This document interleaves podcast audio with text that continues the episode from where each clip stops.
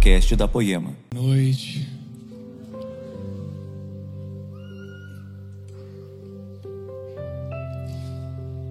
Se você puder mais um pouquinho manter os olhos fechados comigo agora. Oh Jesus, nos dê do teu Espírito Santo. Convença-nos do pecado, da justiça e do juízo. Guia-nos até a verdade. Leva-nos até a verdade que está escondida em Ti, Senhor. Nós amamos o Teu nome. Espírito Santo, nós não amamos a palavra, mas nós amamos o Deus que nos fala nova, novas coisas, Deus. Nós não amamos pregações, mas nós amamos a transformação que temos a partir da verdadeira palavra, para que possamos cada dia mais nos parecer com Jesus, cada dia mais crescer na tua graça. Seja livre entre nós aqui, Espírito Santo. Quebra toda todo espírito de distração, todo espírito maligno que quer nos roubar, nos tirar, nos atrapalhar,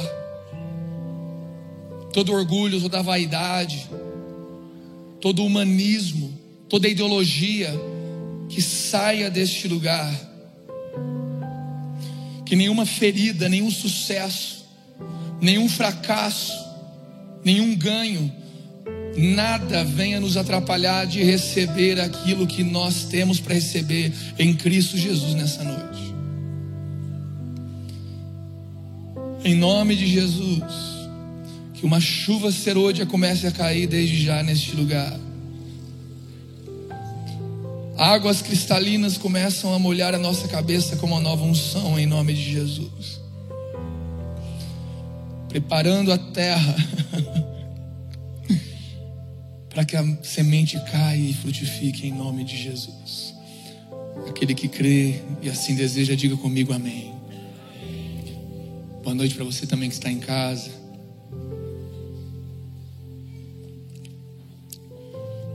Ai. Oh. Que alegria estar aqui essa noite com vocês.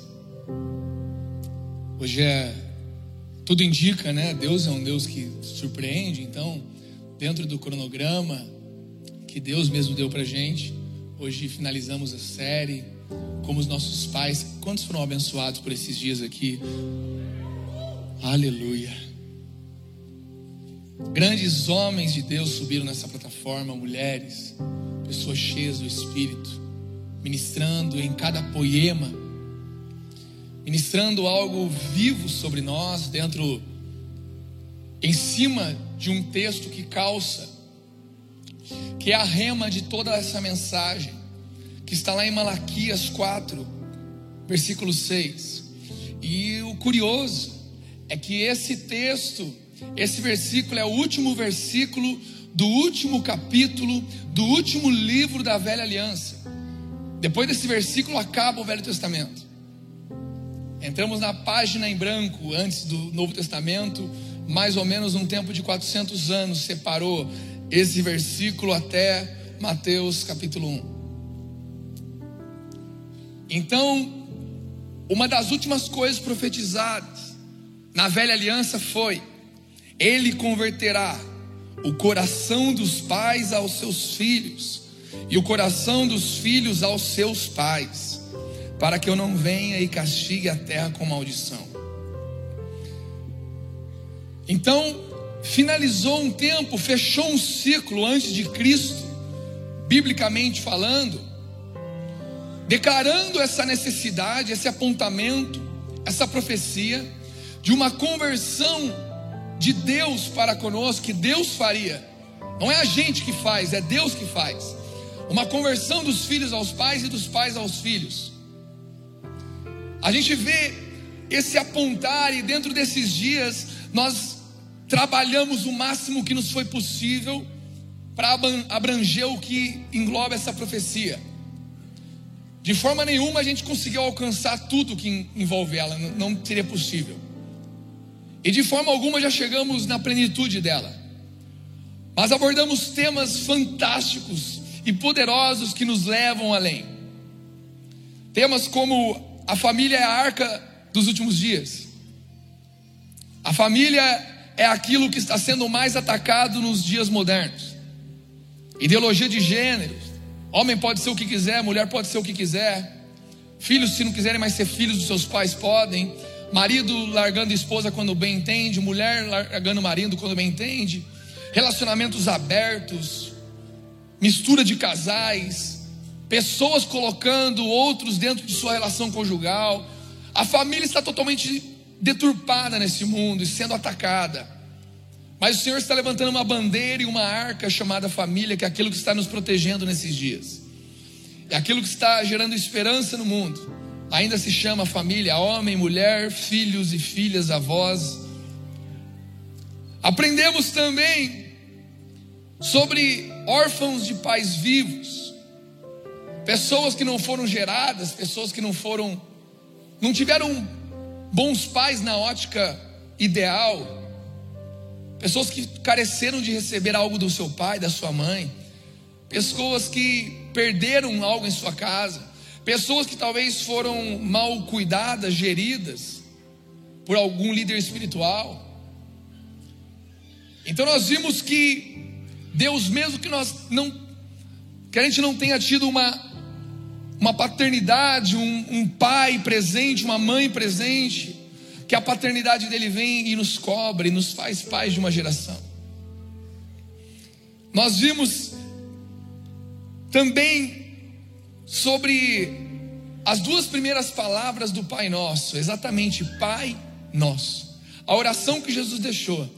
As duas primeiras palavras nos, já nos dá um pai e nos dá irmãos. Pai nosso. No início da oração do Pai Nosso, nós ganhamos um pai e ganhamos irmãos. Então, a partir dessa oração, nós vemos que temos irmãos e por ter irmãos é necessário que a gente viva em ambiente de fraternidade, em ambiente de irmandade, como irmãos, respeitando uns aos outros, crescendo uns com os outros, ensinando uns aos outros, fechando, se protegendo como uma boa panelinha. como Gustavo carinhosamente falou. Vimos também sobre uma paternidade espiritual que escorre do Dan, do Marco, do Lei, de outros homens de Deus que estão sobre esta casa. Mas mais do que isso, vimos um ambiente paternal, uma família paternal, uma casa paternal. E vimos que Jesus é a testemunha fiel, é aquilo que nos mostra o padrão perfeito de filho e o padrão perfeito de pai, o padrão perfeito de irmão. Se você quer ser um bom irmão, uma boa irmã, olhe para Jesus e aprenda com ele. Se quer ser um bom filho, olhe para ele. Se quer ser um bom pai, olhe para Jesus. Então a gente viu tudo isso, eu não consigo enumerar tudo que nós aprendemos ao longo desses dias. Eu não consigo trazer aqui tudo que foi trazido com tamanho zelo e temor. Mas muita coisa foi trazida. Muita coisa linda foi trazida. E a gente vê que Deus, Ele honra tanto a família, Deus honra tanto isso que Ele estabeleceu, Deus honra tanto filho de quem você é e pai de quem você será. Deus se importa tanto com isso que o primeiro capítulo do primeiro livro do Novo Testamento, da Nova Aliança, Mateus capítulo 1, a partir do versículo 1, começa dizendo assim: Livro da genealogia de Jesus Cristo, livro de Davi, filho de Abraão. A partir do versículo 2 a gente vai ver a árvore genealógica de Jesus. Olha só, sabe aquilo que a gente muitas vezes despreza da Bíblia? Ah, é, é cansativo ler a árvore genealógica?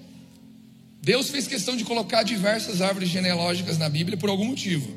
Vamos ler aqui.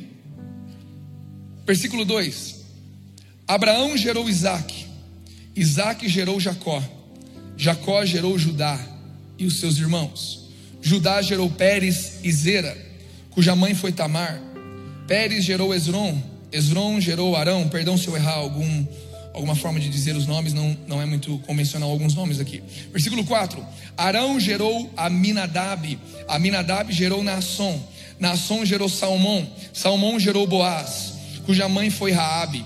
Boaz gerou Obed, cuja mãe foi Ruth, e Obed gerou Jessé. Jessé gerou o rei Davi, e o rei Davi gerou Salomão, cuja mãe foi aquela que tinha sido mulher de Urias.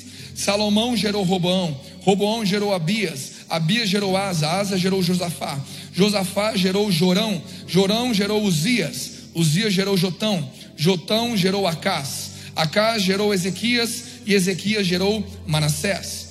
Manassés gerou Amon, Amon gerou Josias, Josias gerou Jeconias e os seus irmãos, no tempo do exílio da Babilônia. Versículo 12: Depois do exílio da Babilônia, Jeconias gerou Salatiel, e Salatiel gerou Zorobabel. Zorobabel gerou Abiúde, Abiúde gerou Eliaquim, Eliaquim gerou Azor, Azor gerou Sadoc, Sadoc gerou Aquim, que Aquim gerou Eliúde, Eliúde gerou Eliazar, Eliazar gerou Matã, Matã gerou Jacó, e Jacó gerou José, marido de Maria, da qual nasceu Jesus, que se chama o Cristo. Sabe o que é mais incrível? Deus ele podia ter pegado e ter estalado o seu dedo, porque o estalar de dedos de Deus é muito mais poderoso do que a mão do Thanos com a manopla do infinito, aquelas pedras.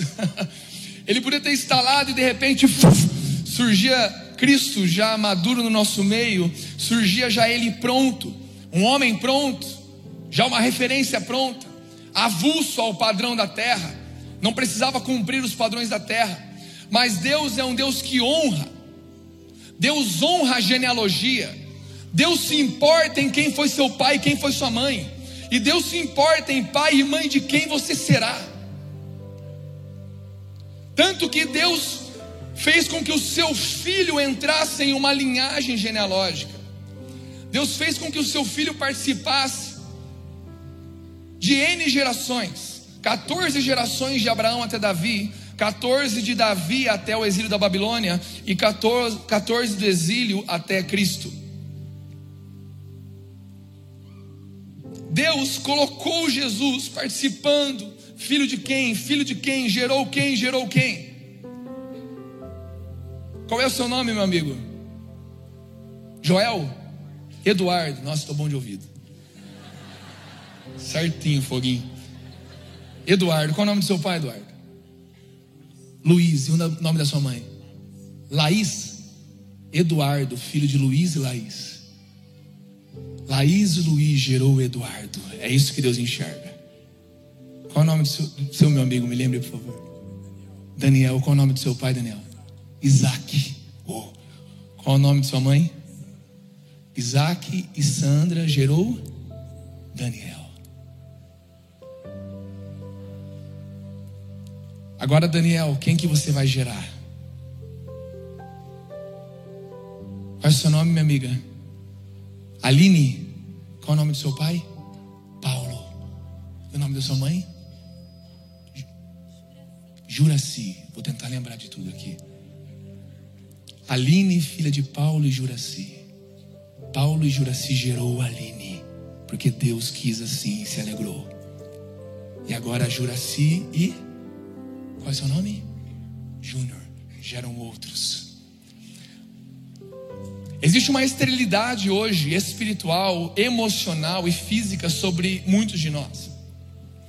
Nós amamos nos importar com quem somos filhos, mas não nos importamos em quem nós seremos pais. Amamos ser gerados, cuidados, mas não queremos cuidar e gerar ninguém. Existe uma grande verdade que hoje muitas mulheres e homens enfrentam uma esterilidade física. E como outro homem já profetizaram, eu reforço e declaro a cura física sobre toda a esterilidade em nome de Jesus sobre os filhos e as filhas de Deus. Mas a pior esterilidade que nós estamos enfrentando nos dias atuais, ela não é física, ela é emocional e psicológica. Pessoas que não querem ter filhos por egoísmo, por frustrações, por medo de como o mundo está. Sendo que não é o mundo que determina quantos filhos eu terei, mas é o meu Deus. Porque Deus gosta que você fosse filho de alguém, que você seja pai de alguém. Deus nos fez gerados por alguém, agora para gerar alguém. E isso também se aplica à igreja, isso também se aplica no nosso meio. Nós temos sido gerados por pastores, por líderes de GC, por apóstolos, por profetas. Temos sido gerados ao longo de anos, alguns de nós. Pessoas têm dado a vida e orado por nós dia e noite para que nós continuemos no Senhor. Sabia que homens e mulheres têm sangrado pela sua vida, para gerar a sua vida? Seus líderes de GC, seus pastores, homens têm trabalhado para gerar você em Jesus, mas para que um dia você também gere outros em Jesus. Existem homens e mulheres aqui que já era para estar gerando filhos e filhas espirituais, cuidando de gente, mas existe uma esterilidade espiritual caindo sobre o coração de alguns. Alguns só querem participar do banquete, só querem celebrar a Cristo, mas Cristo olha para você e vê de quem você foi gerado, mas Ele quer olhar para você e ver agora quem você gera também. Deus quer despertar pessoas que estão aqui e pessoas que estão em sua casa, que foram gerados e amados, para que você também passe a gerar e cuidar de pessoas também. E para que isso também se aplique em sua casa. Deus, ele é um Deus de pais e filhos e filhos de pais. Deus, ele é um Deus de pessoas geradas por alguém e pessoas que geram outros.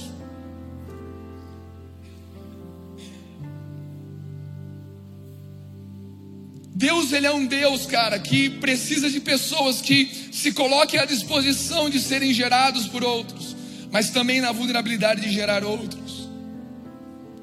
Não é fácil gerar, cara. Deus me mostra muitos líderes aqui frustrados e tristes porque não conseguiram gerar outros. Eu quero dizer para você, não foi sua culpa.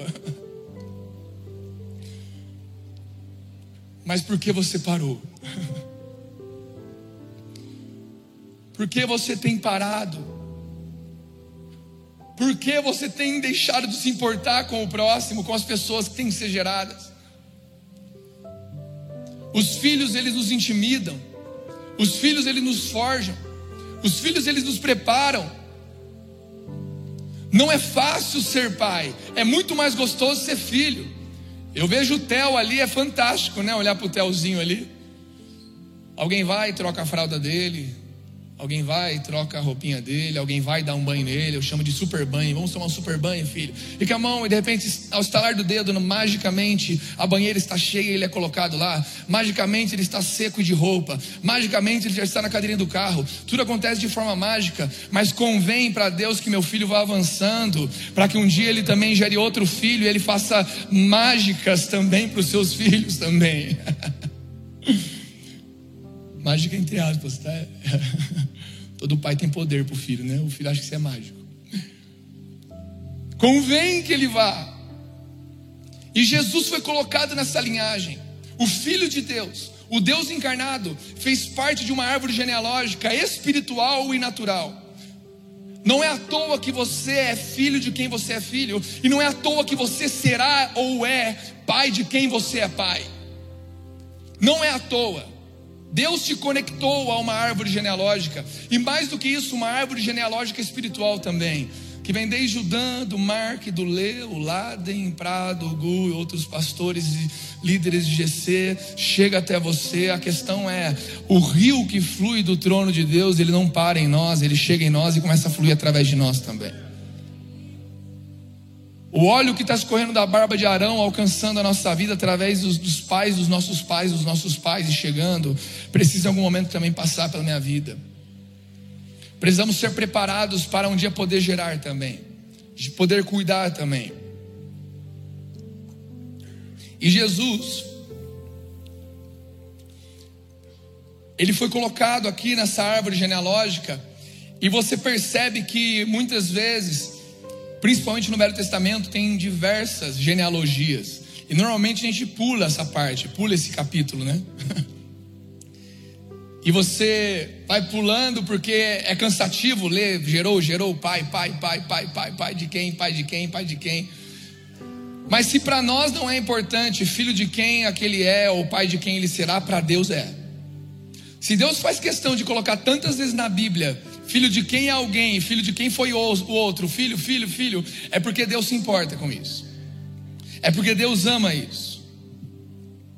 E Jesus, sendo colocado nisso, aos seus 12 anos, no versículo 41 de Lucas 2, Jesus fazendo parte de uma família, Jesus não desprezando, desrespeitando o padrão que Deus deu para essa terra de pais e filhos, filhos e pais. Jesus fazendo parte desse contexto, aqui nós vemos um episódio que quase todos conhecem, versículo 41 de Lucas 2: Todos os anos seus pais iam a Jerusalém para a festa da Páscoa. Quando ele completou 12 anos de idade, 12, biblicamente é um número que representa um governo perfeito, aponta para um padrão perfeito de algo. Então não é à toa que ele tinha 12 anos aqui. Quando ele completou 12 anos de idade, eles subiram à festa, conforme o costume. Terminada a festa, voltando seus pais para casa, o menino Jesus ficou em Jerusalém, sem que eles percebessem.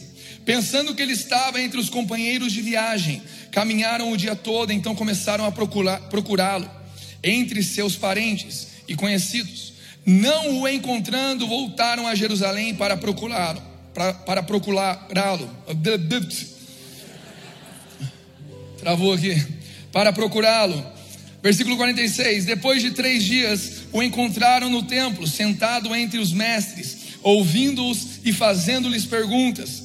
Todos os que ouviam ficavam maravilhados com o seu entendimento e com suas respostas. Quando seus pais o viram, ficaram perplexos. Sua mãe lhe disse: Filho, por que você nos fez isto? Seu pai e eu estávamos aflitos à sua procura. Ele perguntou: Por que vocês estavam me procurando? Não sabiam que eu devia estar na casa de meu pai?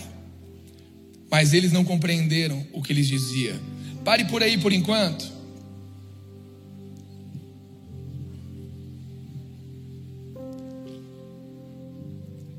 Jesus foi inserido em uma família e Deus honrou o padrão familiar, colocando o seu filho fazendo parte de uma família. Mas nesse episódio parece que Jesus ele desobedece. Parece que Jesus ele está sendo um menino levado, um menino bagunceiro. Só que na verdade o número 12, os 12 anos de idade de Cristo aponta para um governo perfeito e um padrão perfeito. Jesus fazia parte de uma família nessa terra, de uma igreja. Jesus fazia parte de uma família natural também, mas ele fazia parte de algo maior. Existia algo além da família. Existia algo além. Jesus, Deus, o Pai, deseja que a gente faça parte de uma família, como temos aprendido e continuaremos aprendendo. Mas mais do que isso, fazemos parte de algo maior. Porque ele fala assim: por que vocês estavam me procurando, não sabiam que eu devia estar na casa de meu pai? Eu devia estar aqui mesmo. Aqui é a casa do meu pai. Eu devia estar aqui buscando o meu Senhor, buscando o meu Deus. Ele estava ali mostrando para Maria e para José, seus pais, que ele estava começando a alcançar uma, uma liberdade espiritual agora, de não depender mais dos seus pais, mas acessar o próprio Deus. Não dependia mais dos seus líderes, mas estava acessando o próprio Deus. Ele não queria mais, como alguns de nós às vezes quer, eu já quis também, ficar somente ali, sabe, debaixo do líder e abusando dele, ao invés de fazer como como a Bíblia nos instrui, tornar o fardo de nossos líderes e pastores mais leves. Eu faço todo o possível para deixar a vida do Laden mais leve, a vida do Gu, a vida do Lê, a vida do Prado, a vida de outros líderes. Eu faço todo o possível. Mas já fui alguém também que só quis ele ficar mamando e mamando, como um bebezão. Só que Jesus aqui ele mostra que apesar de ele estar inserido em uma família espiritual, em uma família natural, ele estava querendo algo maior. Ei, agora eu posso acessar o próprio Pai. Eu posso acessar o próprio Deus. Ele começou a acessar algo maior. E a palavra nos diz no versículo 51: Então foi com eles para Nazaré e era-lhes obediente. Olha que incrível isso. A gente começa a nossa jornada de forma como uma cartolina em branco. A menina ali, as lágrimas dela, é Juliana o nome, não lembro agora, é Maiara. Maiara, glória a Deus pela sua vida. Suas lágrimas me abençoaram, que nunca falte lágrimas nos seus olhos. Cara, fui tão longe, meu coração foi até lá, agora estou tentando voltar aqui agora. A gente começa a nossa jornada espiritual como uma folha em branco, obedientes em tudo, buscando obedecer em tudo. Eu comecei minha jornada por um curto espaço de tempo fora da Poema, foram quatro meses lá no Pará, em Parauapebas. E a igreja que eu fiz parte lá me disse que roupa da, as roupas da Volcom era do diabo, e eu queimei tudo. Volcom e hang loose, queimei todo. Taquei fogo, cara. Eu era obediente em tudo, cara. Falaram que era para queimar, eu tacava fogo. Fizeram uma fogueira lá, taquei tudo. Yeah, vai, queima. Aí depois, quando eu cheguei na poema, descobri que não era pecado. Eu olhei para Jesus, restitui.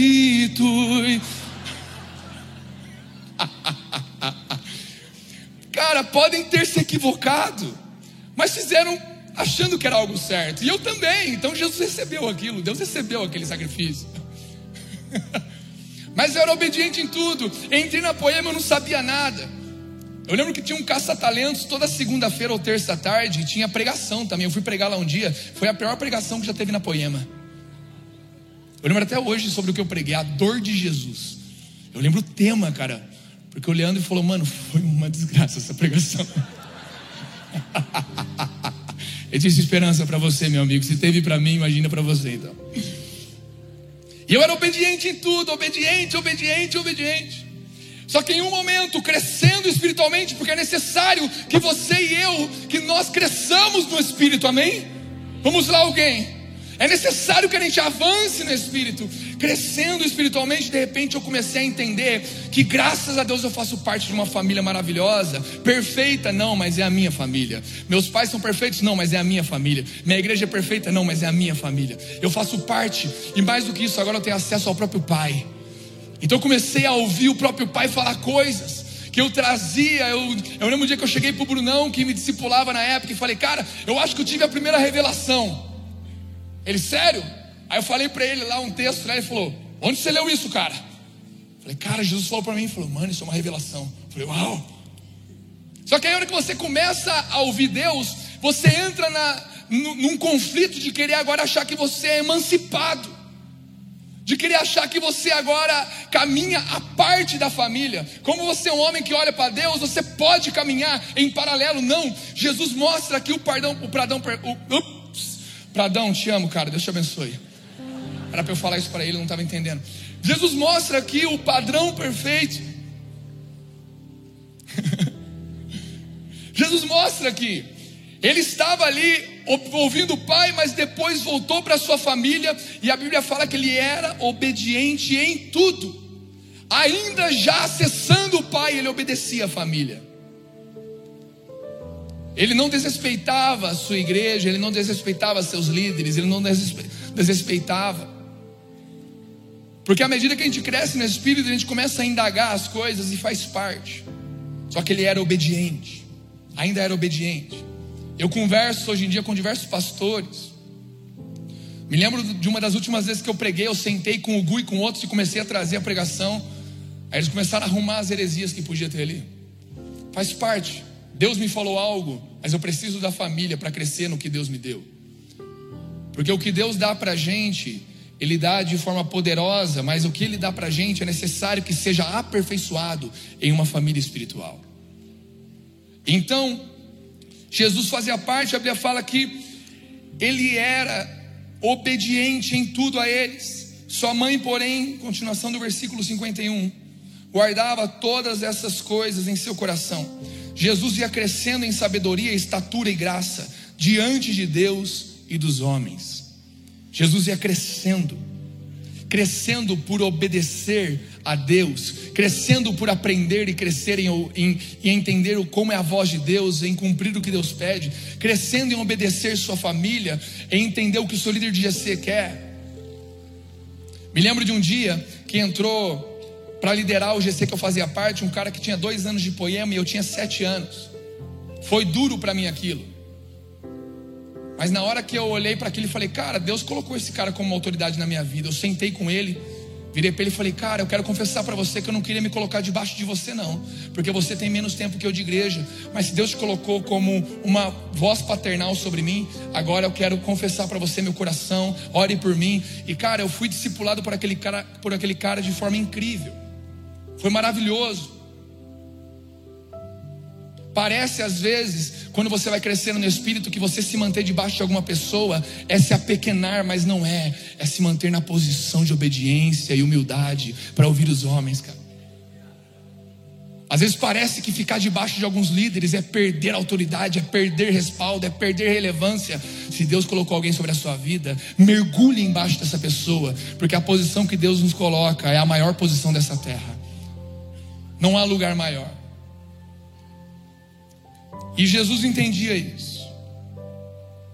E a palavra fala em Hebreus 5, versículo 8.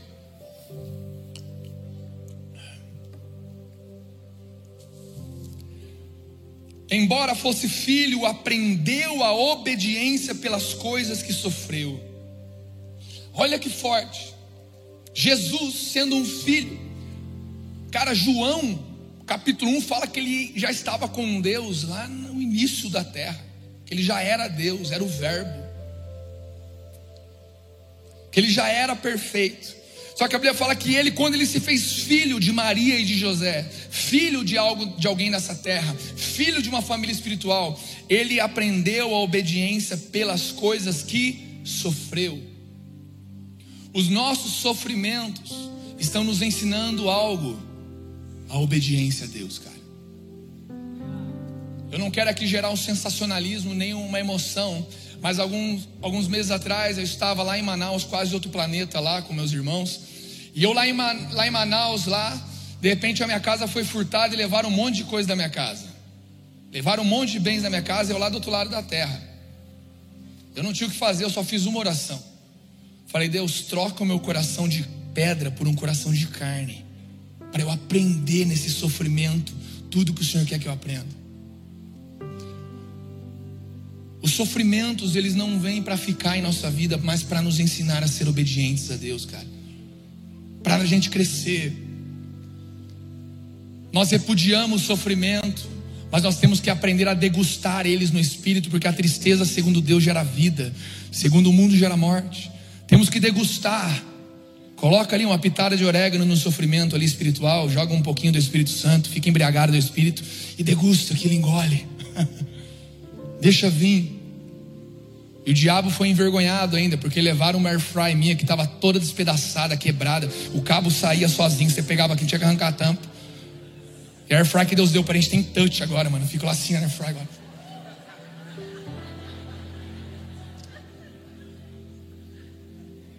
Eu quero dizer para você que o sofrimento temporário que a gente passa para crescer em obediência não se compara com a glória que Deus dá para os filhos que obedecem.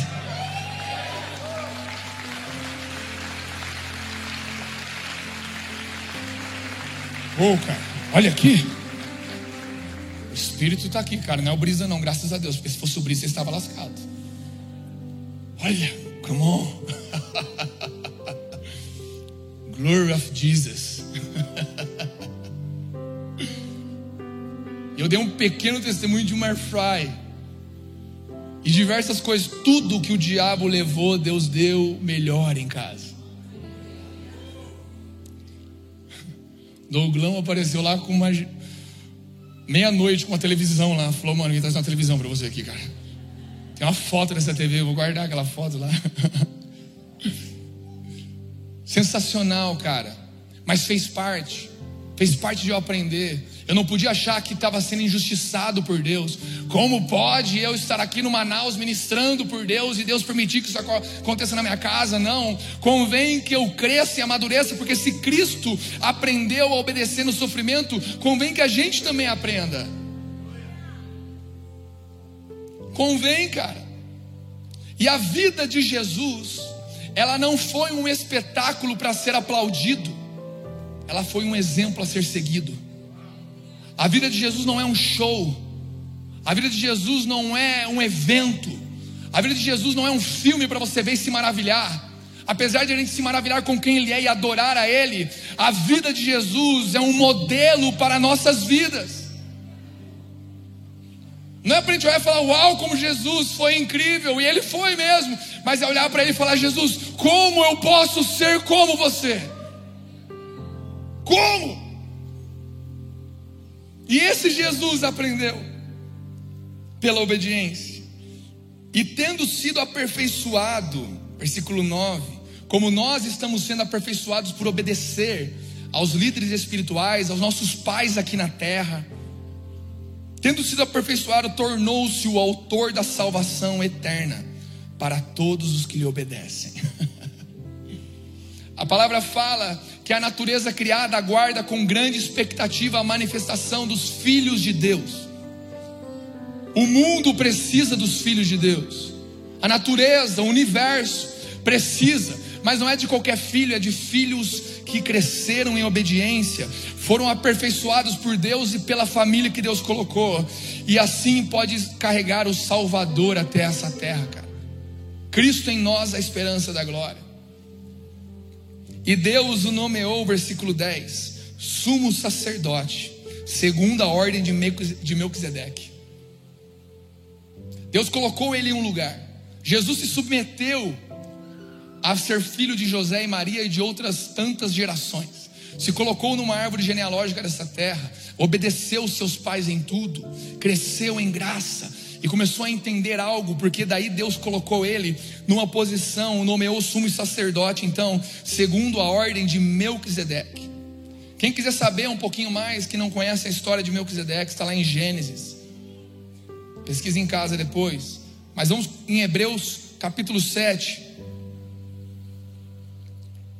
Versículo 1 ao 3 fala assim: Porque este Melquisedeque, rei de Salém, sacerdote do Deus Altíssimo, foi ao encontro de Abraão, quando este voltava da matança dos reis e o abençoou.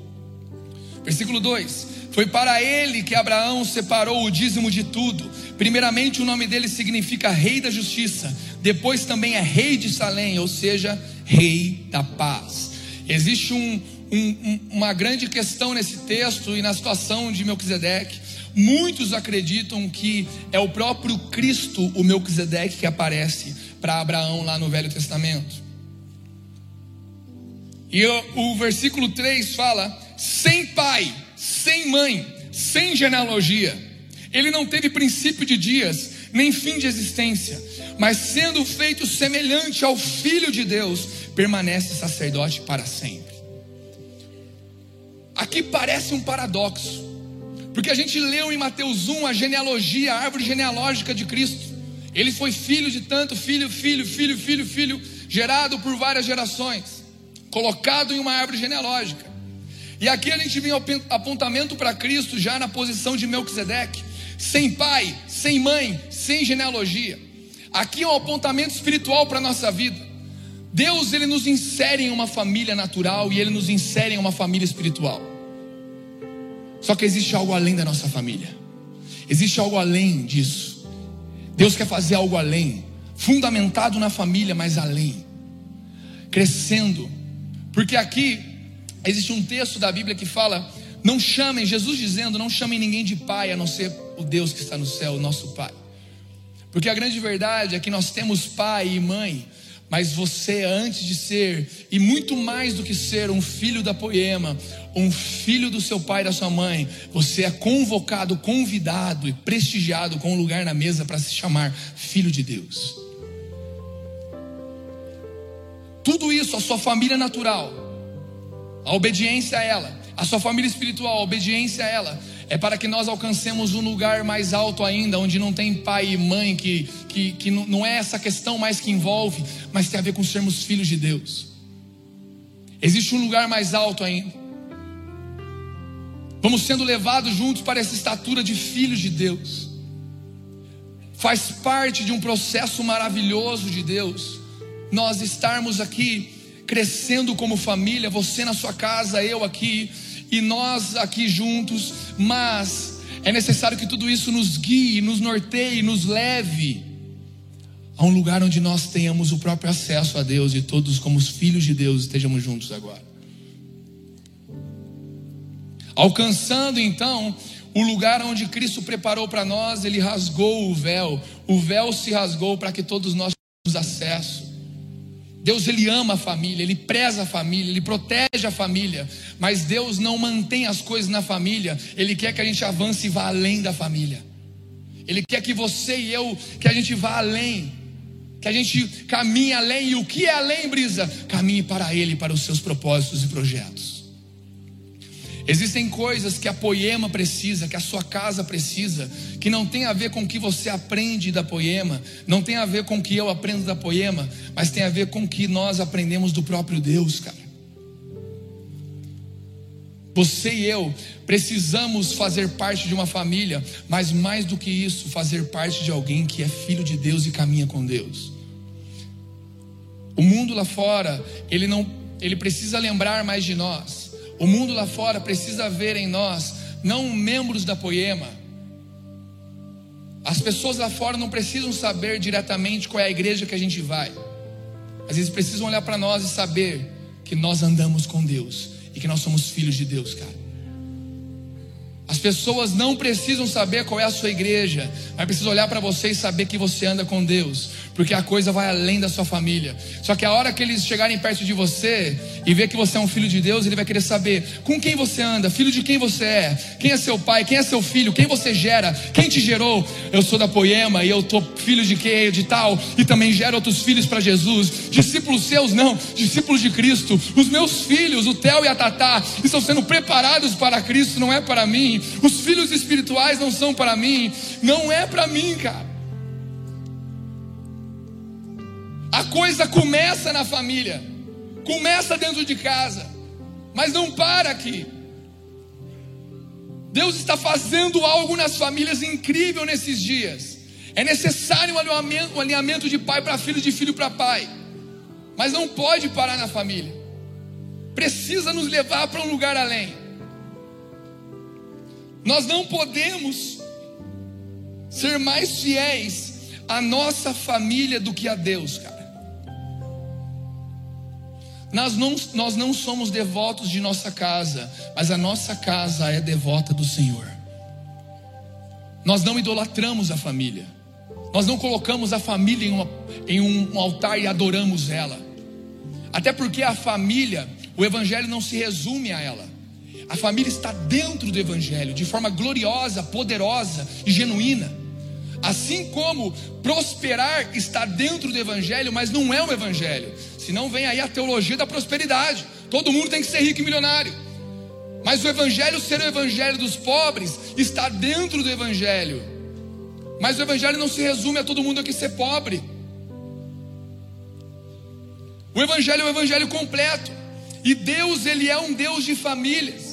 Deus, ele é um Deus de famílias, mas nós somos filhos de um Deus que sim constitui, transforma e restaura famílias, mas para aqueles que não olham e protegem a família, mas para aqueles que olham para Deus e protegem sua vontade.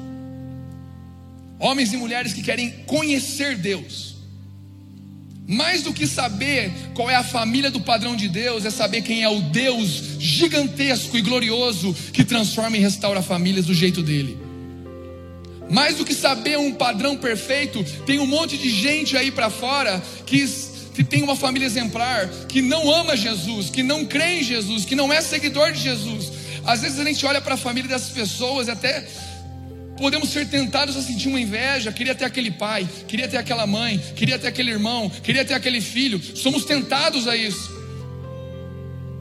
Mas eu quero dizer, a gente não está aqui para ser espetáculo para a terra, de ter uma famíliazinha perfeitinha para a terra assistir. A gente está aqui para viver uma vida de obediência a Deus, cara. Filhos de Deus, que dentro do Evangelho de Deus estão as famílias, homem e mulher casados, gerando filhos e filhos e filhos, homens e mulheres dentro da igreja, sendo cuidados, amados e também cuidando e gerando outros. Existe uma verdade e olha o que acontece em Mateus 12. Versículo 46. Olha esse episódio. Jesus dizia ainda: Jesus ainda falava ao povo. Eis que a mãe e os irmãos dele estavam do lado de fora, procurando falar, falar com ele. E alguém lhe disse: A sua mãe e os seus irmãos estão lá fora e querem falar com o Senhor. Porém, Jesus respondeu ao que lhe trouxe o aviso: Quem é a minha mãe? E quem são os meus irmãos? E estendendo a mão para os discípulos, disse: Eis minha mãe e meus irmãos. Portanto, aquele que fizer a vontade do meu Pai celeste, esse é meu irmão, minha irmã e minha mãe. Aqui Jesus ele foge da ética, do idealismo. Aqui Jesus nos mostra um padrão, ele nos mostra algo do seu coração. Jesus estava ali fazendo a vontade de Deus, com os homens que queriam aprender com ele, com os homens que queriam crescer com ele. E de repente, Alguém chega e fala: e a sua mãe, os seus irmãos estão ali fora, sua família. Vai lá, sua família é mais importante.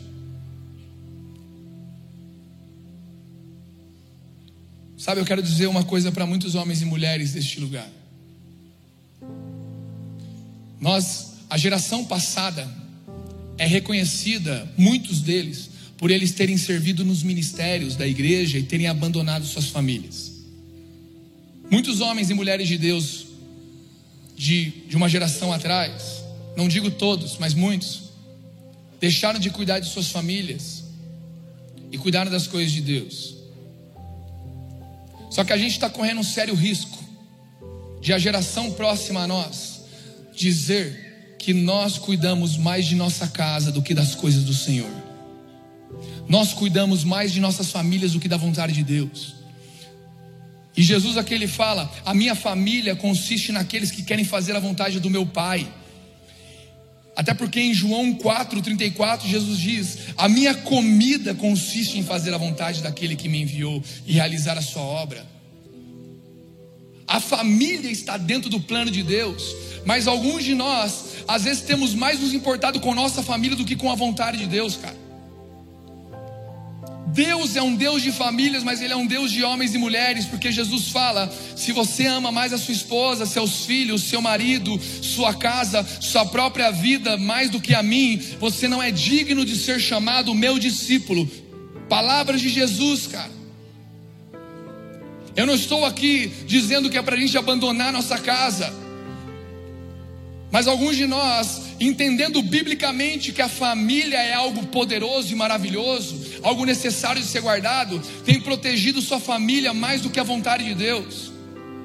A nossa comida não é ter uma família boa, a nossa comida é fazer a vontade de Deus, e fazer a vontade de Deus vai além da nossa família, dentro da vontade dele está em estabelecer um casamento santo, íntegro, em restaurar filhos que foram abandonados, esposas abandonadas, viúvas, viúvos, órfãos. Deus restaura a vida das pessoas que se quebram, está dentro, mas nós não estamos aqui para buscar ter uma famíliazinha legal, mas queremos saber a vontade de Deus, cara. Nós não estamos. Em Êxodo 39, em Êxodo 29, Deus dá um novilho para a humanidade. E fala para eles: Ei, vocês vão queimar um novilho por mim. E o novilho é um instrumento de adoração. O novilho é um objeto de adoração para ele. Pega o novilho, queima de tal jeito, queima de tal jeito, queima de tal jeito e tal. O novilho é algo que Deus deu para nós adorarmos a Ele. A sua família é um novilho para você adorar a Deus com ela. A minha família e diversas outras coisas da nossa vida são novilhos que Deus nos fornece. Deus nos deu o novilho, agora queime isso para mim, queime do meu jeito. Só que em Êxodo 32, três capítulos depois, o homem levanta um bezerro de ouro e o bezerro de ouro, se você clicar no original hebraico da palavra bezerro, significa novilho. O que Deus deu para que com aquilo ele fosse adorado, as pessoas começaram a adorar aquilo. Deus deu louvores para que a gente adorasse Ele com louvores. Então começamos não a amar Deus através dos louvores, mas a amar os louvores de Deus. Deus deu o culto para que a gente adorasse a Deus através de nosso culto, mas a gente não ama a Deus através dele, mas começamos a amar o culto. Ah, o culto foi legal, o culto acabou tarde, o culto foi bacana, o culto não sei o que. A questão é: Deus encontra o nosso coração quebrantado no culto. Deus deu para a gente a família, para que com ela, nossa esposa e nossos filhos, nós adoremos a Ele. Deus deu o GC, líderes e liderados, pessoas gerando e sendo geradas para gerar outros, e de repente a gente pega isso que Deus deu para fazer para Ele, a gente pega isso que é para ser queimado com sangue, com vida, não bonitinho. O homem quis pegar um novilho e transformar ele em algo de ouro, espetáculo para os homens. Veja como a adoração é bonita, mas para Deus é sangue, meu amigo, é treta, casamento, paz, igreja, é sangue no sangue, é tripa para um lado, é carne para o outro, é do jeito de Deus. O novilho para Deus é queimado do jeito dele. Era feio, era fedido, era rasgando o coração. Cara, eu desejo outra. Mulher, eu desejo outra. Marido, eu desejo outro. Eu, me, me ore por mim. Líder, eu preciso de oração. É sangue, sangue. Não são pessoas bonitas.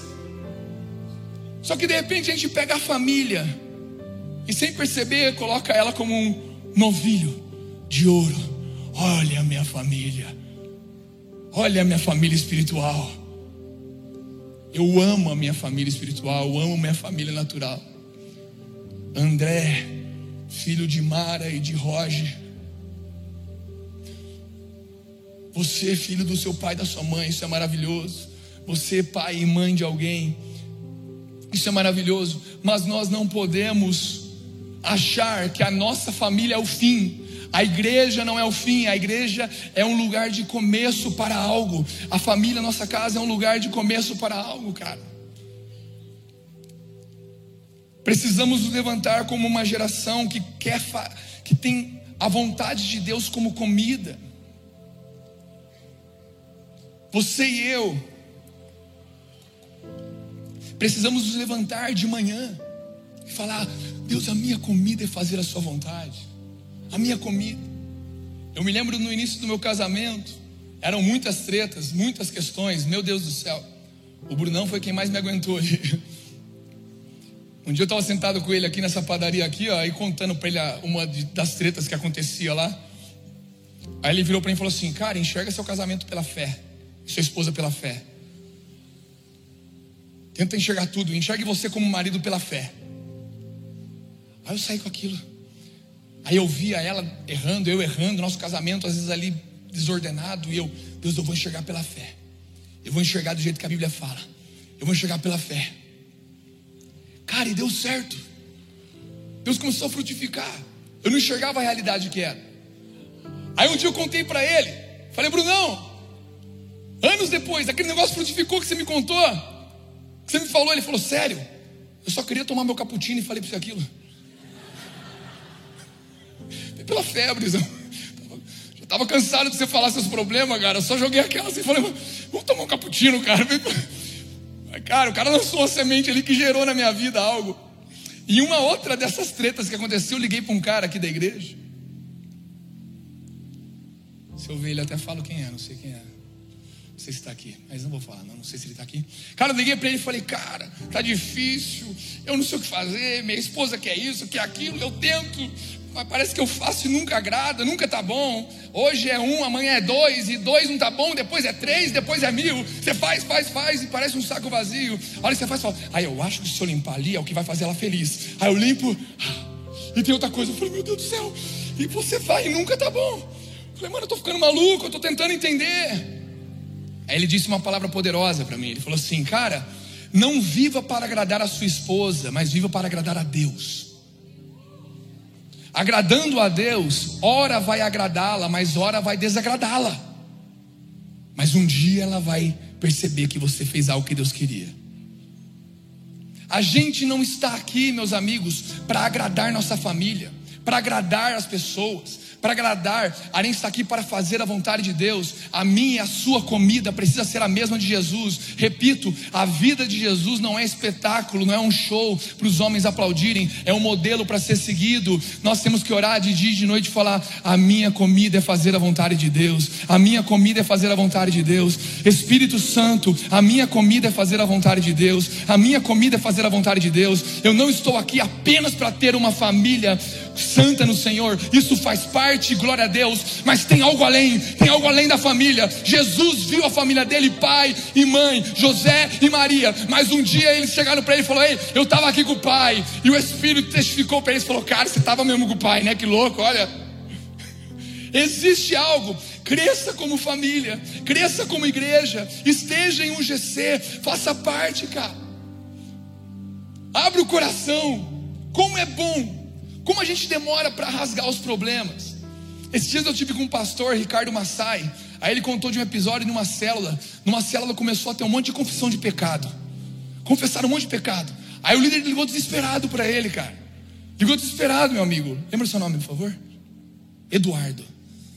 Abel, né? Que eu falei, claro. Abel. Eduardo ligaram para ele e falaram assim: Cara, me tira dessa liderança, tá acabando meu GC, cara. Estão confessando um monte de pecado aqui. Mano, é mulher que não sei o que, é marido que não sei o que. Mano de Deus, é filho, é, é. Nossa, mas Deus, eu não tô aguentando, cara. Tô pior do que confessionário de padre negócio. Aí, aí ele, ele virou pro líder dele, deu risada e falou assim: Cara, isso é avivamento no seu GC, cara. Porque o Espírito convence do pecado, da justiça e do juízo. Onde há confissão de pecado não há problema, há solução, porque o pecado está sendo trazido para a luz, cara. O poder da confissão, o poder de rasgar o coração, isso é gigantesco, cara. Só que tudo isso, toda essa vida familiar, toda essa vida fraternal, pais e filhos, filhos de pais, existe algo ainda muito maior de Deus sobre nós, cara. Aí você talvez olhe para os homens e mulheres que fazem parte dessa igreja, dessa casa, homens que pregaram aqui nos últimos dias, e talvez você pense assim: cara, ele é muito bom, é fácil para ele falar, ou é utopia isso, é, isso é utopia. Não, cara. Nós não fazemos parte, nenhum pregador que esteve nessa plataforma faz parte daqueles que são perfeitos. Somente há um perfeito nessa noite aqui chamado Jesus Cristo, o nome dele. Se você chegar perto da vida de cada homem e mulher que sobe aqui em cima, ou que lidera o CGC, você vai perceber homens fracos e frágeis, que muitas vezes têm dúvidas igual a você, medos igual a você, que também têm fragilidades, também têm tentações, também tropeçam. Mas uma coisa eu sei que eles fazem e que você também deve fazer. Filipenses 3, capítulo 12. Não que eu já tenha alcançado, não que eu já tenha recebido isso, ou já tenha obtido a perfeição, mas prossigo para conquistar aquilo para o que também fui conquistado por Cristo Jesus. Irmãos, quanto a mim, não julgo havê-lo alcançado, mas uma coisa eu faço, esquecendo-me das coisas que ficam para trás e avançando para as que estão adiante de mim, prossigo para o alvo, para o prêmio da soberana vocação de Deus em Cristo Jesus.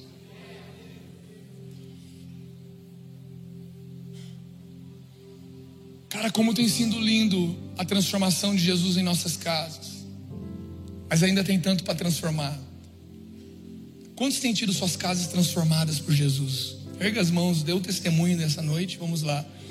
Você que não ergueu, em nome de Jesus, receba algo novo essa semana do Senhor sobre a sua casa. E você que ergueu, quero, quero que ergue de novo com mais autoridade ainda e diga: Minha casa, Deus está tocando nela. É perfeita? Não, mas Deus está transformando ela.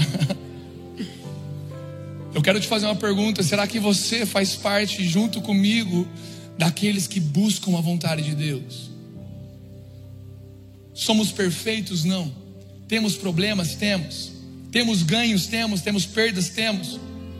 Mas a questão é, esquecendo do que fica para trás, esquecendo dos sucessos e fracassos, esquecendo dos ganhos e das perdas, esquecendo daquilo que já aconteceu de bom ou de ruim, esquecendo, nós continuamos prosseguindo para o alvo, para conquistar aquilo pelo qual fomos conquistados por Cristo Jesus.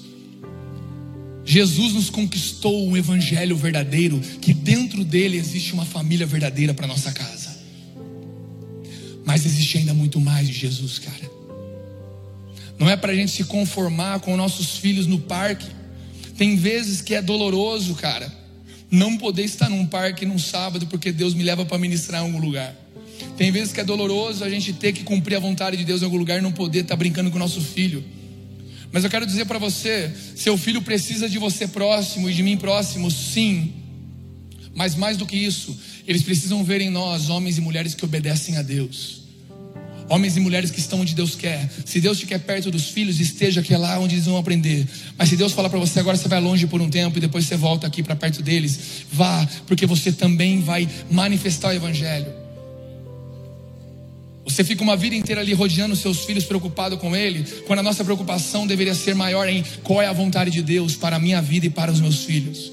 Onde Deus quer que eu esteja, onde Deus quer que eu vá. Essa tem que ser nossa busca. É doloroso, cara. É doloroso às vezes Deus falar para a gente sair um dia de casa, dois dias para ir fazer uma vontade dele. É doloroso sair de casa do conforto para ir cuidar de um liderado que não quer nada com nada às vezes, ou um cara que está tendo dificuldade. É doloroso sair de casa e ir para um GC às vezes. É doloroso, cara. Mas os nossos filhos precisam ver a gente não ali rodeando eles, mas rodeando a presença de Deus, querendo a vontade de Deus, querendo saber onde Deus quer que eu esteja, cara. O melhor lugar para o seu filho não é você perto dele, mas é você perto de Jesus, cara perto de Jesus, Jesus vai falar para você: Ei, seu filho está precisando de você, cara. Minha filha estava chegando na adolescência. Aí eu virei para a Larissa e falei: Cara, porque todo pai e toda mãe, eles têm uma. Muitas vezes divergências. Ah, eu acho que é ideal isso para os filhos. Ah, eu acho que isso aqui que é ideal. Eu acho que isso aqui é melhor. E ao longo da jornada, a gente vai aprendendo a tolerar essas diferenças de ótica e outras a gente vai aprendendo a fazer um denominador comum. Só quando minha filha começou a virar pré-adolescente, Jesus me falou assim: ei, se atentem.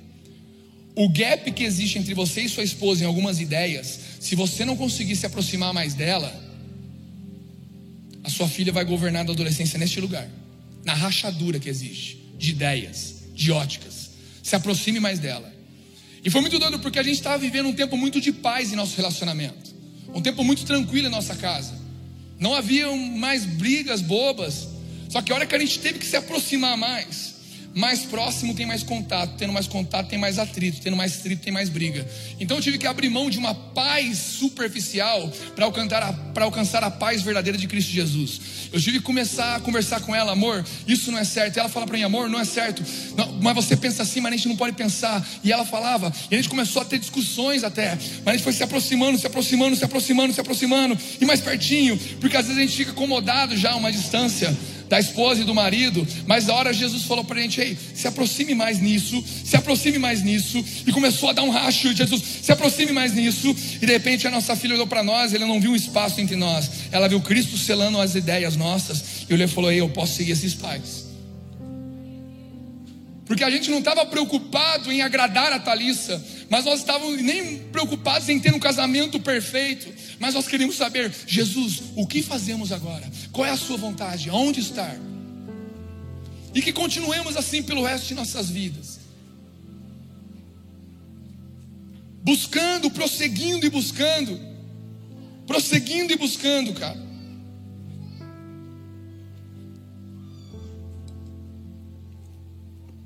Quantos aqui conseguiram nesses dias erguer altares em suas casas? É difícil, é punk, né? Erga sua mão testemunha agora. Pode dar um testemunho. Eu não quero envergonhar quem não conseguiu, eu quero dizer para você que eu entendo que é difícil. É difícil parar com a esposa com o marido, com o pai, com a mãe, com o filho, com a filha e começar a orar. Não é fácil, cara.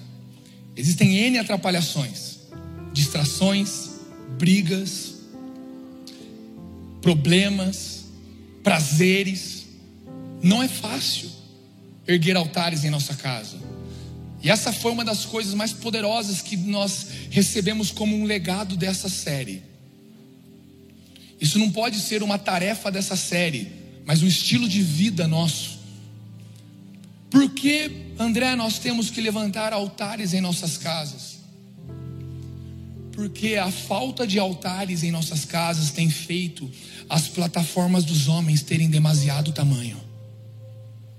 Quando não existem altares erguidos, a plataforma ganha mais importância do que o necessário. E plataforma faz parte, Jesus subir em cima de um barco para pregar. Faz parte para que todos aqui vejam. Mas o padrão perfeito de Deus não é que você dependa dos homens dessa plataforma, mas que você dependa dos altares que estão em sua casa erguido no nome de Jesus, cara. Porque quando nós conseguimos erguer os altares para Deus, a plataforma toma sua posição correta em nossa vida. A gente chega aqui para confirmar o que Deus está ministrando sobre nós. A gente chega aqui para testificar, para acrescentar. E plataformas engrandecem Deus. Perdão. Altares engrandecem Deus. Plataformas engrandecem homens. Se nós formos uma igreja que não tem altares em casa, o André Brisa vai ter mais importância para você do que Jesus. E eu sou só mais um irmãozinho seu, querendo saber a vontade de Deus, cara. Eu não sou alguém perfeito. Amamos o Laden, amamos o Lê, amamos o Mark, amamos o Dan, amamos os pastores dessa casa, mas não é nenhum deles que tem um furo nas mãos, cara. Nós não temos um furo nas mãos, nós não temos uma marca para vocês.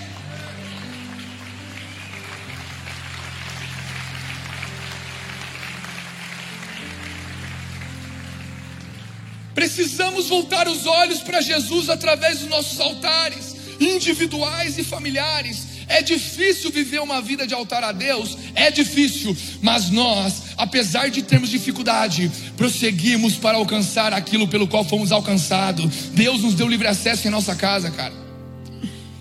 Nós não queremos engrandecer os homens que pisam nessa plataforma, mas queremos engrandecer o Deus, que é o Deus dessa casa, cara.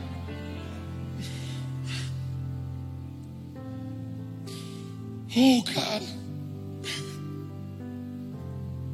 Precisamos dos altares em nossas casas. Não levantar um altar pela família, mas um altar para Deus na nossa família.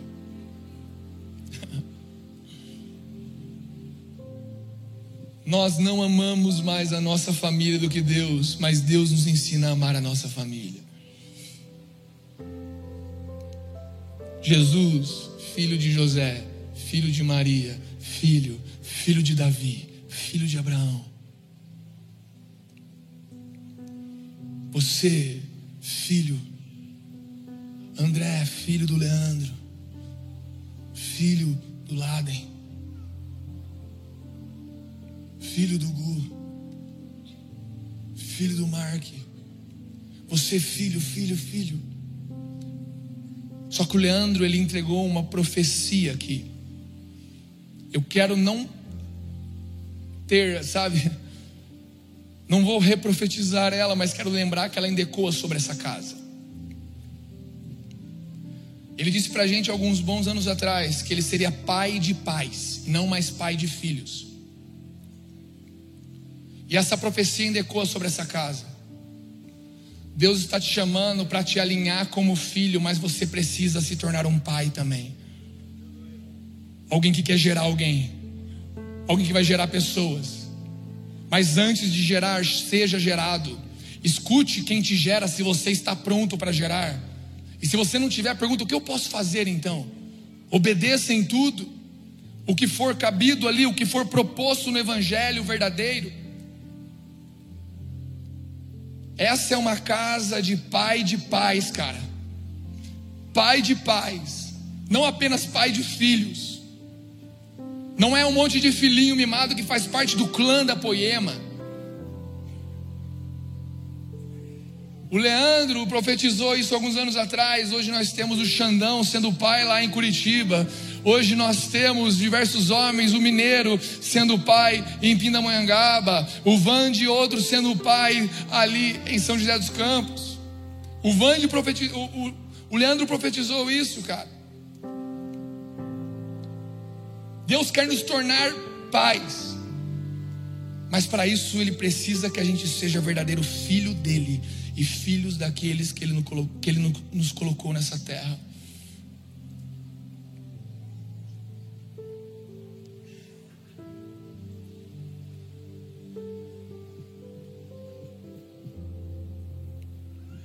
Eu quero caminhar para o final, em Ezequiel 37, com vocês. Existe uma profecia que o Senhor me ministrou sobre esses dias. Existe uma profecia que o Senhor tem trazido sobre nossa casa. Versículo 1 de Ezequiel 37. Veio sobre mim a mão do Senhor, e ele me levou pelo Espírito do Senhor, e me deixou no meio de um vale que estava cheio de ossos, ossos secos. A grande verdade é que muitos de nós, quando começa a ouvir falar de família, começa a, falar, ouvir falar de igreja, de GC, de célula, de pai, de mãe, de filho, o que a gente tem enxergado muitas vezes ao longo dessa série e nessa noite são ossos secos. A gente enxerga um vale vazio, desacreditado, utopia. A gente enxerga algo ideal, mas não real. A gente enxerga algo não palpável.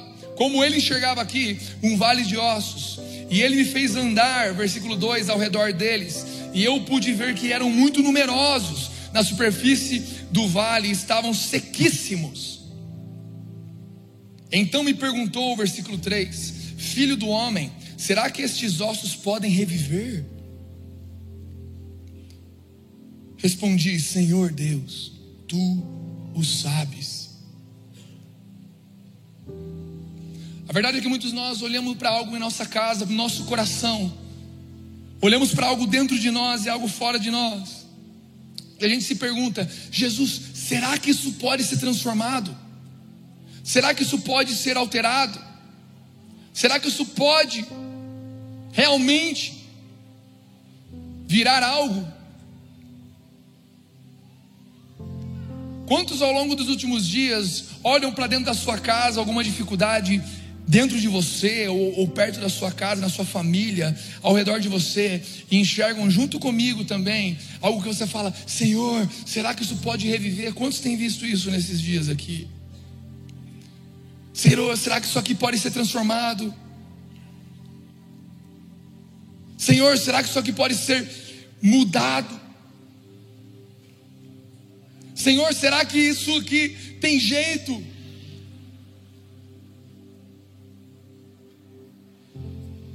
Então ele me disse, versículo 4: Profetize para estes ossos e diga-lhes: Ossos secos, ouçam a palavra do Senhor. Assim diz o Senhor Deus a estes ossos: Eis que farei entrar em vocês o espírito, e vocês viverão.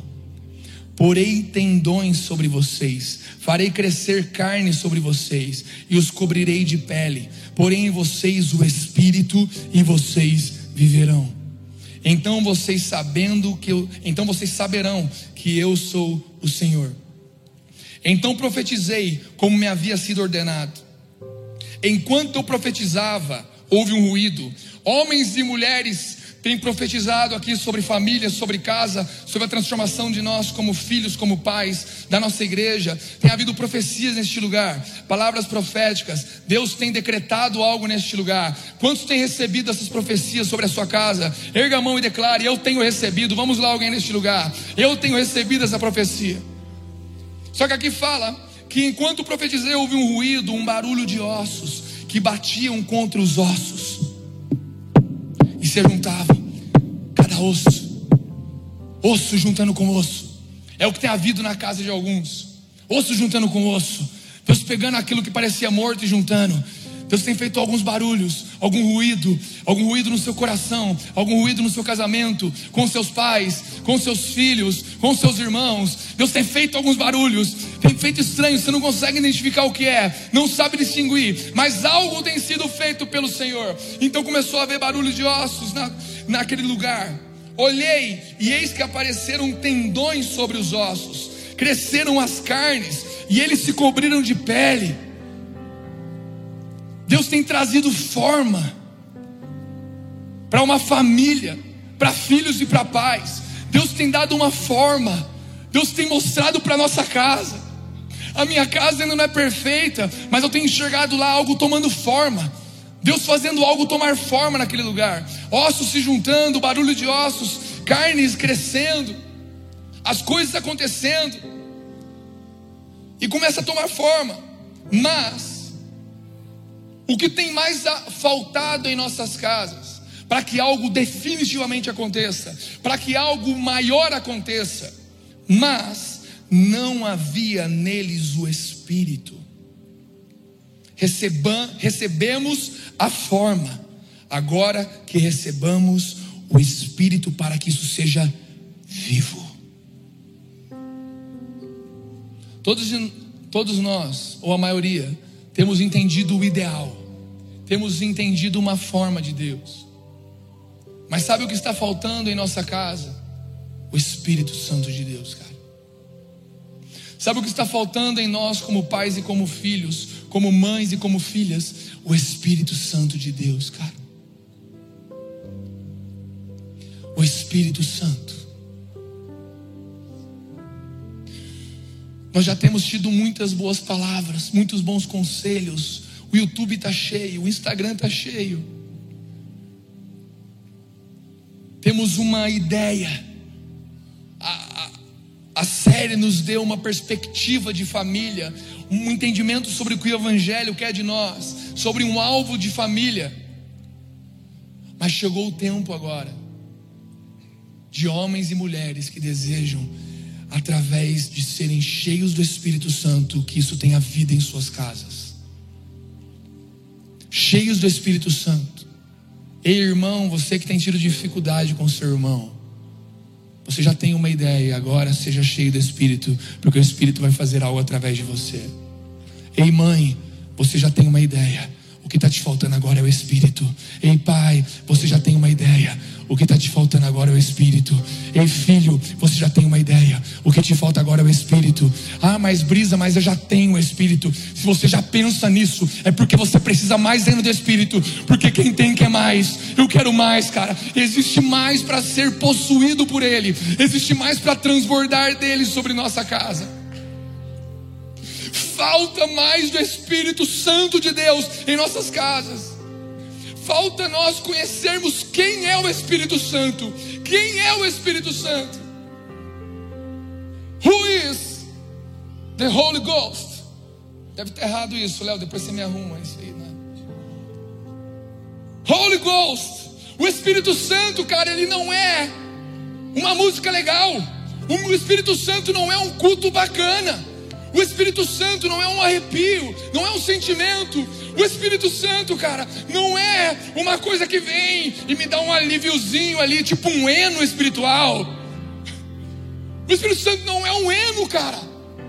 O Espírito Santo é aquele que Jesus, o homem mais maravilhoso da terra, disse: Rei, convém que eu vá, para que ele venha em meu lugar, para que vocês possam ser como eu sou, caminhando não mais comigo do lado, mas comigo dentro de vocês. É o próprio Cristo manifesto a nós, é a própria palavra dele vivificando nossas vidas. O Espírito Santo sua voz doce e poderosa.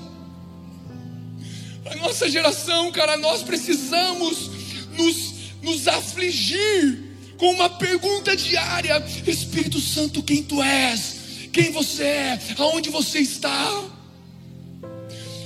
O que você gosta? O que você não gosta? Espírito Santo, Espírito Santo.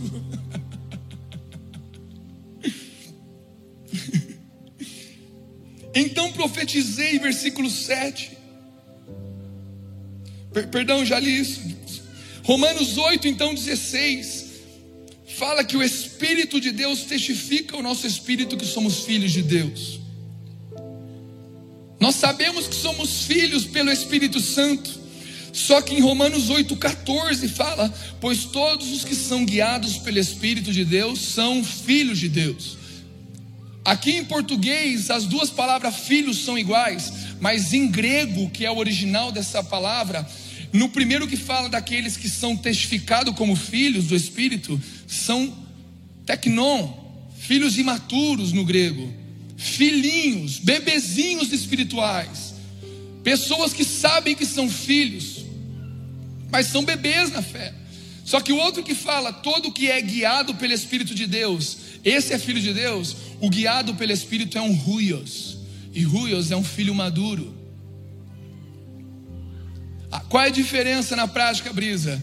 O imaturo sabe que é filho, o maduro vive como filho. O imaturo já tem o Espírito testificando que ele é filho, ele sabe que ele é filho, mas o maduro é guiado pelo Espírito, guiado pelo Espírito, não guiado pela sua família, não guiado pela sua necessidade familiar, não guiado. Lá em casa nós vemos diversas necessidades que, a, que nós passamos nos últimos dias ali, e a minha esposa falando: André, eu tenho que fazer isso, tenho que fazer aquilo. Eu falei: eu quero saber do Espírito Santo que tem que ser feito. Eu não quero saber de uma necessidade, de um momento de dificuldade. O que o Espírito Santo, para onde Ele quer nos guiar. Precisamos ser cheios do Espírito e guiados por Ele. Então ele disse, versículo 37, capítulo 37, ainda de Ezequiel, voltando lá. Então ele, ele me disse: Filho do homem, esses olhos, esses ossos são toda a casa de Israel. Eis que dizem: Os nossos ossos estão secos, perdemos a nossa esperança, fomos exterminados. Portanto, profetize e diga-lhes: Assim diz o Senhor Deus: Eis que abrirei as sepulturas de vocês e os farei sair delas, ó povo meu, e os levarei de volta à terra de Israel. Vocês saberão que eu sou o Senhor quando eu abrir as sepulturas de vocês e os fizer sair delas, ó povo meu. Porei em vocês o meu espírito porei em vocês o meu espírito, porei em vocês o meu espírito, e vocês viverão, e vocês viverão, e eu os estabelecerei na sua própria terra. Alguns de nós têm ficado inquietos, ah, eu tenho que sair de Tabaté para dar certo, eu tenho que mudar de igreja para dar certo, eu tenho que ir para longe da minha família para dar certo. Se é Deus mandando, amém. Mas existe uma promessa de Deus, que Ele derramaria do, nosso, do seu Espírito sobre nós, para que a gente estabelecesse algo em nossa própria terra, em nossa própria casa, com nossa própria família, em nossa igreja local. Deus quer estabelecer algo em Taubaté, através da vida de muitos que estão aqui, cara. É impossível algo na minha família. Seja cheio do Espírito, o Espírito vai te levar até lá. Ele vai fazer através de você. Seja cheio do Espírito. O Leandro um dia me disse: o lugar mais difícil que tem da terra para a gente estabelecer algo é na nossa casa. O lugar mais difícil para a gente realizar algo para o Senhor se chama nossa casa, se chama o nosso lugar de morada, na nossa igreja local. Porém, quando a gente consegue estabelecer algo em nossa família, em nossa igreja local, a gente consegue estabelecer isso em qualquer lugar da terra. Sabe por que, que Deus quer que você estabeleça algo aqui, nessa igreja, nessa cidade, nessa família que você foi colocado natural também? Isso vai te preparar para levar muitos de vocês para arrastar isso para muitos lugares. Só que vocês não vão sair daqui e deixar uma terra órfã. Você não vai sair daqui e deixar Taubaté órfão, porque você vai deixar filhos também, que você gerou para o Senhor. Homens e mulheres também que levarão e estabelecerão algo aqui, que também irão aos confins da terra. A gente não luta por Taubaté, luta pela vontade de Deus. Só que Deus nos colocou em Taubaté, Deus nos colocou da Poema, Deus nos colocou em nossa família, para que agora a gente estabeleça algo através do Espírito em nossa própria terra, cara. Meu Deus, cara, vocês não estão entendendo. Alguém aqui, Jesus, come on, alguém comigo aí. Alguém tem que se agitar igual, igual João Batista na barriga da mãe. Oh, tem algo acontecendo aqui, come on. Sei, cara. Se tiver mais um comigo, já somos dois ou mais. Se formos dois ou mais, já está valendo porque Jesus já está presente. E se Ele está presente, é tudo que a gente precisa. Porque o André Brisa não pode fazer nada, mas o Espírito Santo de Deus, que quer vir e nos encher e encher nossa casa, esse pode fazer tudo em nós, transformar tudo em nós, mudar nossos corações, tirar o coração de pedra, repreender essa distração que quer te quebrar, essa frieza, essa dúvida, essa incredulidade. O Espírito Santo quer convencer aqui as pessoas para serem levadas a um lugar novo espiritual. Come on, cara.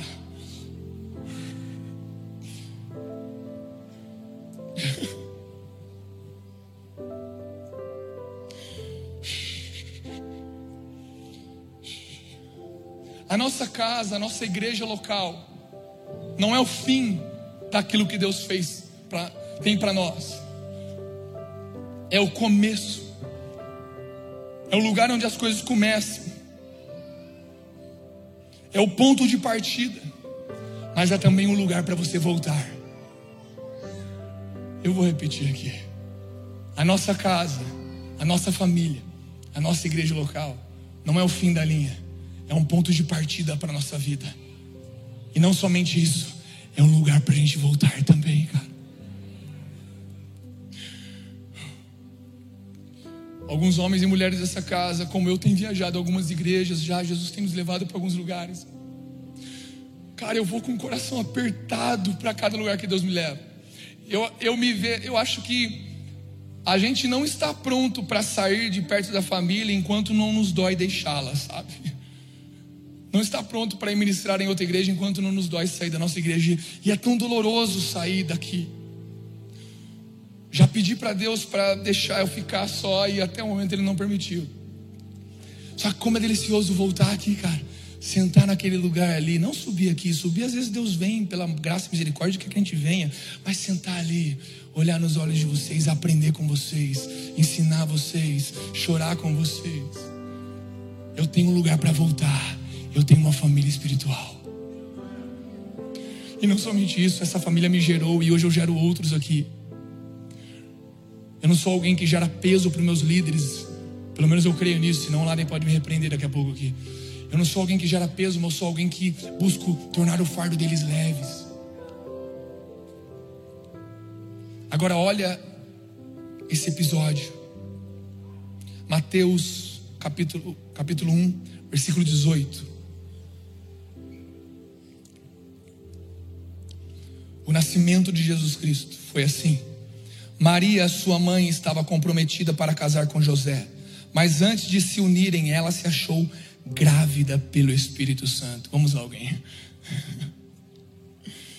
Maria estava comprometida para casar com José, comprometida com sua família, comprometida com o casamento, mas o Espírito Santo veio e colocou dentro dela algo. José, com quem Maria estava para casar, sendo um homem justo e não querendo envergonhá-la em público, resolveu deixá-la sem que ninguém soubesse. Cara, olha essa situação. Maria, pronta para casar, você noiva, você namorada, você noivo, namorado, você marido, esposa. Maria estava comprometida para se casar, comprometida com sua família, comprometida com algo familiar. Mas veio o Espírito e colocou nela algo que colocou em xeque a sua família. Maria quase perdeu a sua família pelo que ela recebeu de Deus. Ela tinha um compromisso, mas mais do que isso, ela olhou e falou: Meu compromisso maior não é com a minha família, é com o Espírito Santo de Deus. Ela recebeu então algo. Por isso o nome dessa pregação é Maria. Apesar de nós termos falado pouco dela aqui, Maria é o maior exemplo dessa pregação. Maria, a mulher que foi o modelo perfeito ali dessa circunstância humana depois de Cristo para a gente. Ela exemplifica. Ela tinha algo familiar, mas ela não protegeu sua família, ela protegeu a vontade de Deus protegendo a vontade de Deus, ela colocou em xeque. José estava para abandonar ela, ela estava para perder seu casamento, para fazer a vontade de Deus. Só que olha lá, versículo 20: enquanto ele refletia sobre isso, imagine José lá, Meu Deus do céu, o que, que essa mulher foi arranjar, cara? Ela fala que é Deus agora que engravidou ela. Mas o que aconteceu? O que, eu faço? Que que... Ele refletia ali para pensar: abandono ou não abandono, fico ou não fico com ela. Enquanto ele refletia, eis que lhe apareceu em sonho um anjo do Senhor dizendo: José, filho de Davi, não tenha medo de receber Maria como esposa, porque o que nela foi gerado é do Espírito Santo. Ela dará à luz um filho e você porá nele o nome de Jesus, porque ele salvará o seu povo dos pecados dele. Ora, tudo isso aconteceu para se cumprir o que foi dito pelo Senhor por meio do profeta: Eis que a virgem conceberá e dará à luz um filho, e ele será chamado pelo nome de Emanuel, Deus conosco. Para obedecer a Deus, para receber do Espírito, ela fez algo que ia contra a sua família, mas ir a favor de Deus é sempre ir a favor da família. Então o próprio Deus vem e restaura tudo. Chama José e fala: fique calmo, é o Espírito Santo que está fazendo isso nela. Ela não fez algo ideal para a família, ela fez algo real para o verdadeiro Deus, cara, porque ela não olhava o que é legalzinho para minha família, o que é legalzinho para o meu filho, o que é legalzinho para o meu casamento. Não, Espírito venha e gere, mas e seu casamento? Maria, disso Deus cuida, porque Deus é um Deus de casamentos. Então vem Deus, porque você é um Deus ainda maior do que o casamento. Come on, come on, Jesus, come on, Jesus, come on, Jesus. E Deus veio, e José ia abandoná-la, e o Espírito de Deus foi através de um anjo falar com ele: Não abandone, é o Espírito Santo quem está fazendo. Fique com ela, case com ela, tenha uma família com ela. Ela entregou a família para mim, para fazer a minha vontade. Agora eu dou uma família no meu padrão para ela. Tó. Che. Uou, cara! Que mulher!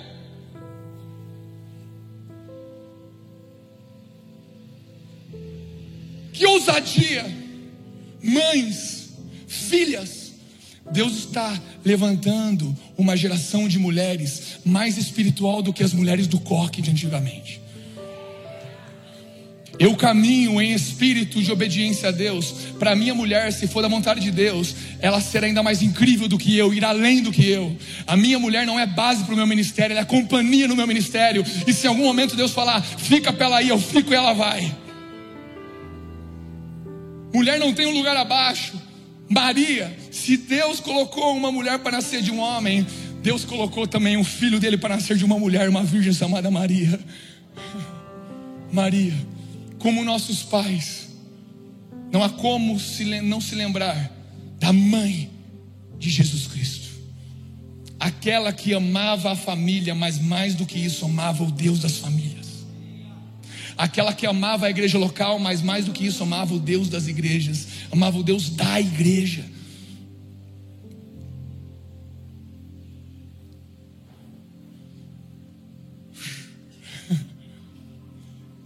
Se você pudesse colocar de pé. Existe uma porção fresca do Espírito Santo para cair sobre o coração daqueles que têm fome e sede e se abrem para isso. Mas eu quero dizer para vocês: o Espírito vai vir agora e vai selar essa mensagem, selar essa série.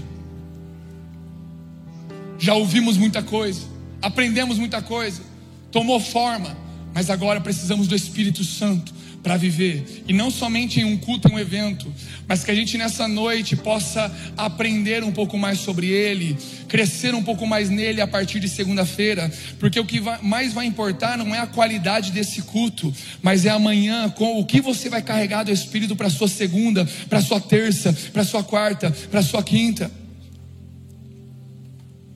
Eu só preciso de dois ou mais com fome neste lugar. Que alguém, vamos lá, alguém. Alguém que entenda que sem o Espírito não dá para viver. Alguém que entenda. Se puder erguer as suas mãos agora neste lugar, fechar os seus olhos e começar um clamor pelo Espírito de Deus neste lugar. Reconheça os ossos, reconheça tudo que já foi gerado na sua casa, mas diga: Jesus, o que eu preciso agora é do seu Espírito. Já aconteceu coisas incríveis em minha casa, Deus, mas eu preciso do teu espírito.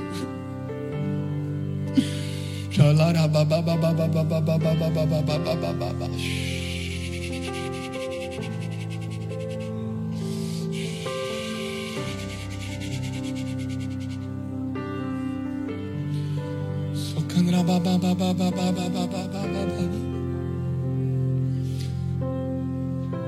subir um pouco mais, vamos lá.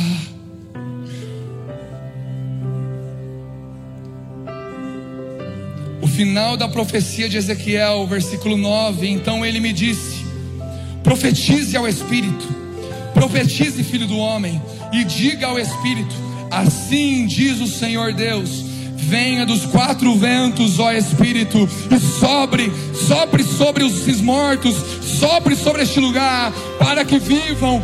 Sopre Espírito sobre este lugar, para que essa igreja viva. Sopre Espírito sobre essas famílias, para que essa família viva. Sopre sobre esse pai, sopre sobre essa mãe, sopre sobre esse filho, sopre sobre essa casa. Sopre, sopre, para que tenha vida profetizei, como ele havia ordenado, o Espírito entrou neles, eles viveram e se puseram de pé, um exército, um enorme exército. Vamos lá! Ei!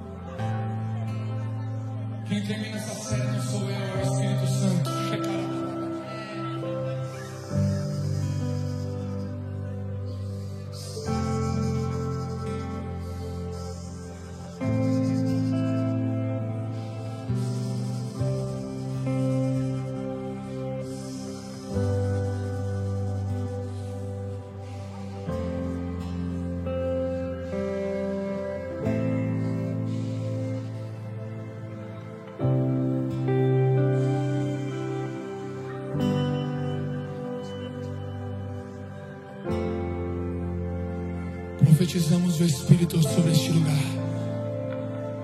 Existem correntes prendendo pessoas neste lugar. Quebra essas correntes, Senhor.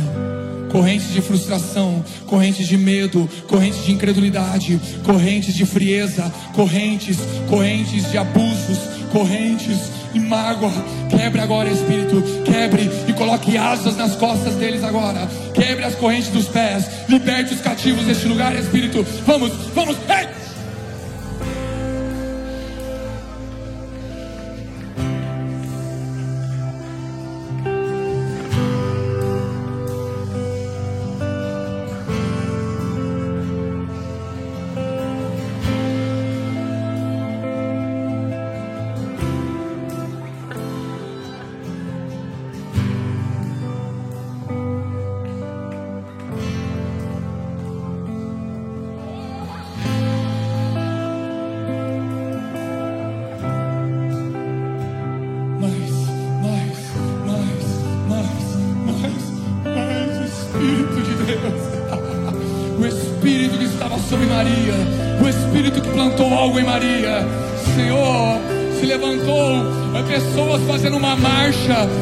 Ideologia de gênero, para a disfunção da família em São Paulo. Essa semana, o exército levantado por uma ideia do Satanás. E nós o amamos, nós amamos eles, nós amamos eles, nós amamos eles, e nós nos levantamos, não, não, não com a bandeira da família, mas com a bandeira do Deus, do único Deus, do Deus, de Deus, de Deus, de Deus. O exército, o exército do Senhor